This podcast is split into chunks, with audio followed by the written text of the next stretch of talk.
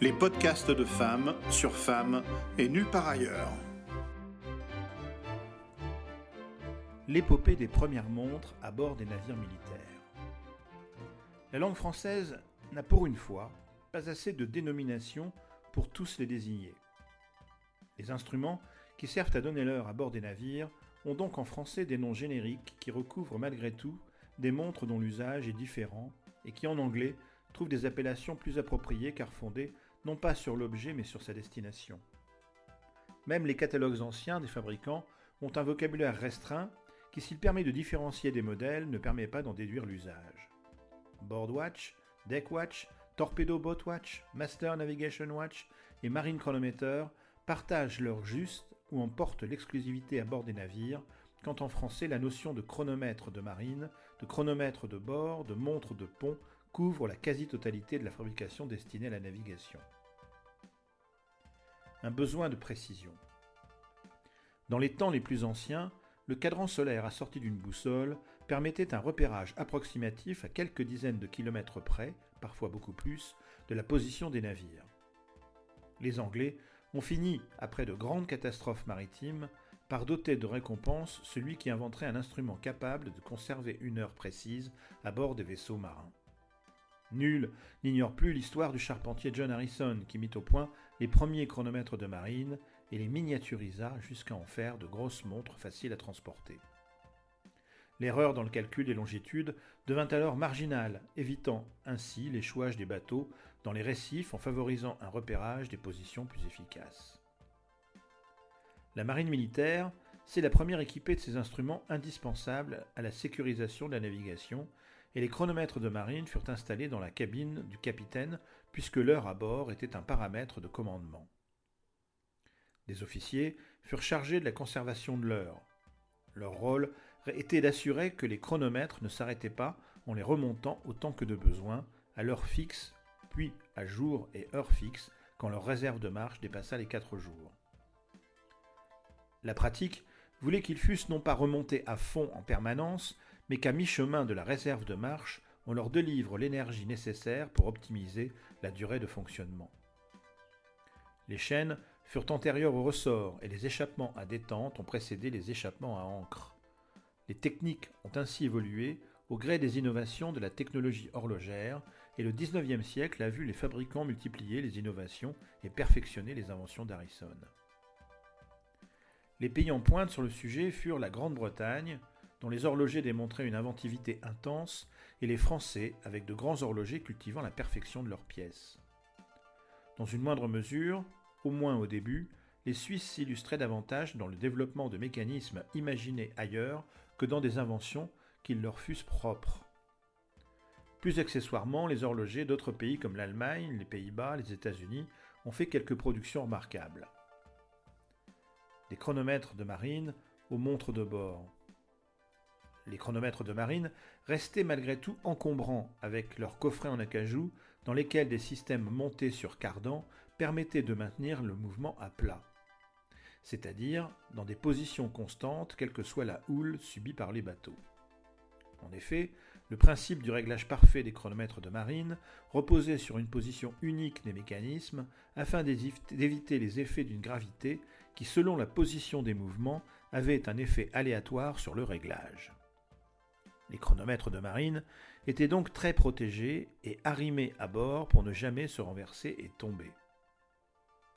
Les fabricants les livraient dans des doubles boîtes, la première en acajou le plus souvent et la seconde rembourrée pour loger la première.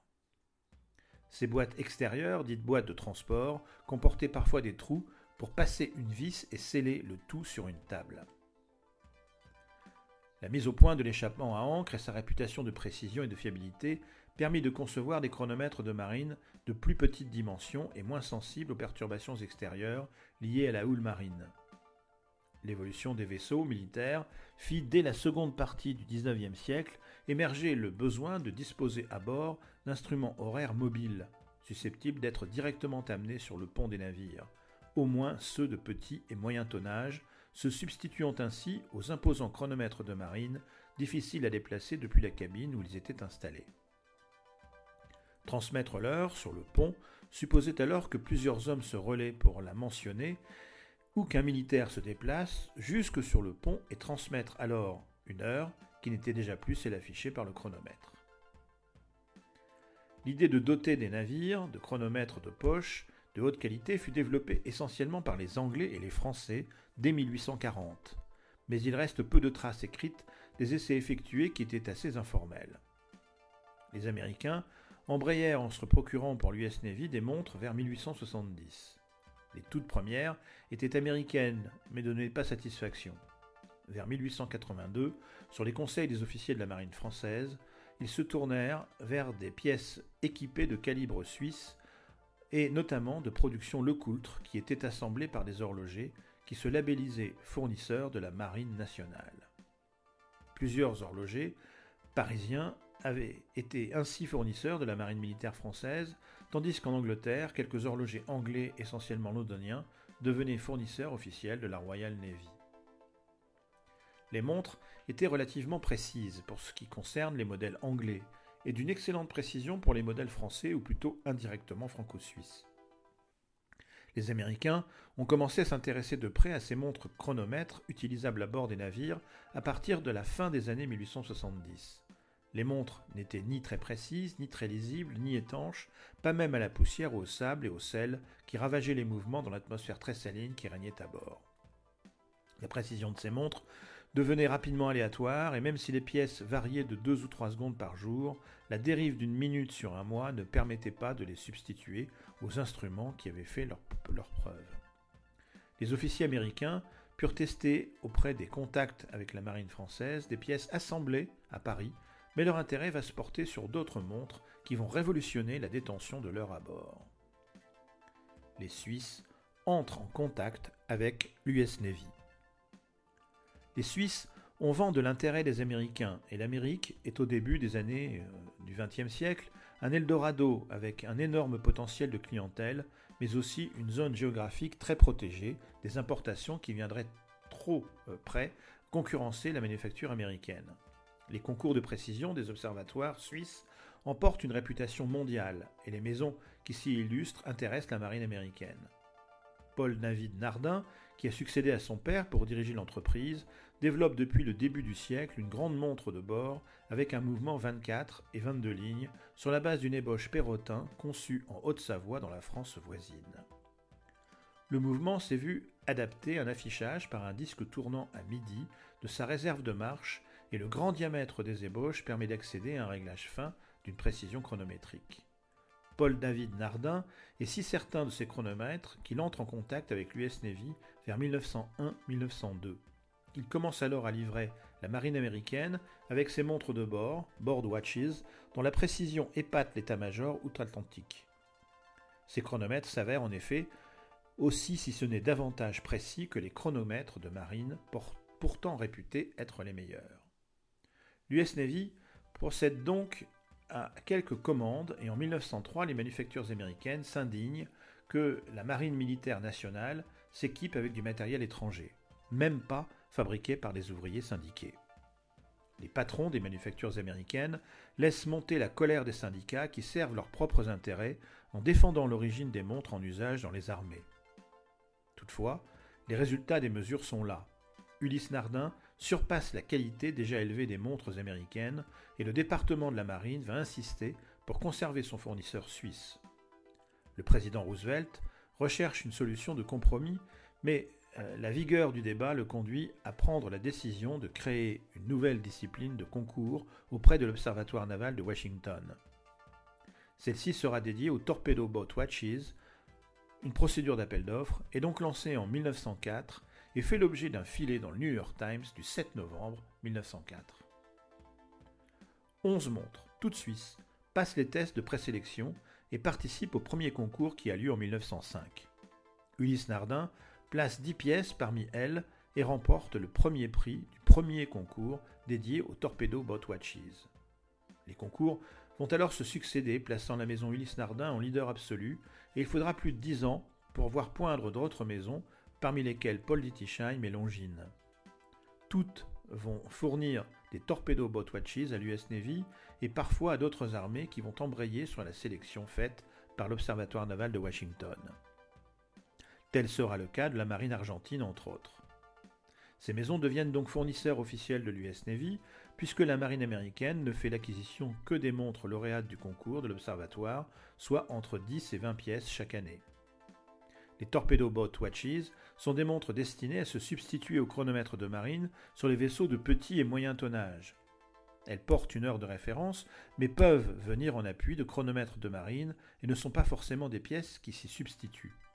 Elles apportent l'heure précise, une mobilité rendue nécessaire par des combats coordonnés entre plusieurs navires. Elles sont par essence davantage destinées aux navires rapides de type vedette et torpilleurs, où elles servent d'instruments porteurs de l'heure de référence à bord.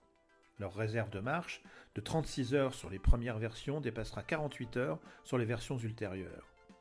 Les pièces sont toutes gravées US Navy avec un O comme observatoire à l'intérieur duquel est gravé un N pour naval, suivi du numéro de série qui reprend tout ou partie du numéro de série du mouvement. Le cas particulier des Master Navigation Watches. Les Américains aimeraient profiter de grandes montres plus larges encore que les 63 mm des Torpedo Boatwatch. Les plus grandes et profiter de réserves de marche se rapprochant des chronomètres de marine qui pouvaient fonctionner pendant 8 jours sans remontage. Longines a développé à grands frais à partir de 1913 un nouveau mouvement de montre 8 jours. Ce calibre profite d'une réserve de marche sensiblement allongée grâce au développement d'une technique reposant à la fois sur la taille du ressort de barillet et sur la démultiplication de la force de ce ressort via des trains de rouage qui permettent une économie d'énergie par une démultiplication de la force motrice et allonge la réserve de marche. Les développeurs de Longines travaillent à l'allongement de la réserve de marche en veillant à ce que le mouvement conserve sa précision chronométrique quel que soit le degré de remontage du ressort et la tension de celui-ci. La mise au point fut longue, fastidieuse et très coûteuse pour Longines tant il a fallu surmonter de difficultés techniques. Le résultat, d'un coût de revient élevé, est un mouvement référencé 1941 fabriqué en petite série, dont une version rodier fut emboîtée dans une boîte de près de 9 cm de diamètre. La montre livrée à l'US Navy dans le milieu des années 1920 en infime quantité reçut la fonction de Master Navigation Watch. Longines livrait par ailleurs à l'US Navy des Torpedo Boat Watches avec des mouvements plus courants et une réserve de marche inférieure à 40 heures. Le titre de Master Navigation Watch n'est pas très courant sur des pièces de ce type au milieu des années 1920. On le retrouvera plus facilement sur des montres Hamilton des années 1940. On peut même dire que Longines a réussi un énorme défi, en livrant une pièce qui reste dans des normes de chronomètre pendant 8 jours, au point de remporter les épreuves du concours de l'Observatoire de Washington. Ces épreuves sont particulièrement éprouvantes pour les montres et sans complaisance pour les mécanismes. On ignore combien Longines a livré de tels modèles car c'est son agent américain Whitnower qui a procédé aux livraisons et non directement la maison de Saint-Imier. Il n'existe aucun livre retraçant ces livraisons et seules deux pièces ont été identifiées et encore, l'une d'elles pourrait avoir été reconstituée. Ces Master Navigation Watch n'avaient pas vocation à compléter les chronomètres de marine à bord des navires, mais à se substituer totalement à ces derniers, y compris sur des navires de gros tonnage.